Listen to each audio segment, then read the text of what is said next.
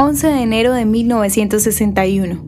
44 inmigrantes judíos marroquíes fallecieron durante su viaje a Israel en el barco hundido Egos. El barco llamado Egos operaba encubierto. Para su duodécimo viaje transportaba 44 inmigrantes judíos marroquíes que navegaban con la intención de llegar a Israel. Se hundió aproximadamente a las 3 de la madrugada dejando como consecuencia el ahogamiento de todos los inmigrantes, la mitad de los cuales eran niños. En ese momento era ilegal que los judíos emigraran de Para evadir las restricciones marroquíes, el Mossad, Servicio Secreto de Israel, alquiló el EGOS. Nuevamente, a principios de 1961, se lanzó la Operación Mural en coordinación con la organización suiza llamada El Rescate de Niños. Tras esto, 530 niños judíos marroquíes fueron enviados por sus familias a unas supuestas vacaciones a Suiza. En julio, los niños fueron enviados a Suiza y luego a Israel. La operación no se hizo pública hasta 1984.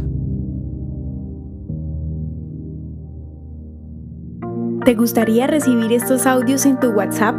Compartimos nuevos episodios todos los días. Suscríbete sin costo alguno ingresando a www.hoyenlahistoriadeisrael.com. Hacerlo es muy fácil.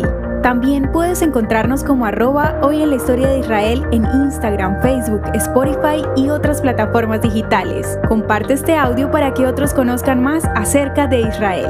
Este proyecto es realizado por Philos Project. El contenido original de Hoy en la historia de Israel fue provisto por el Centro para la Educación sobre Israel.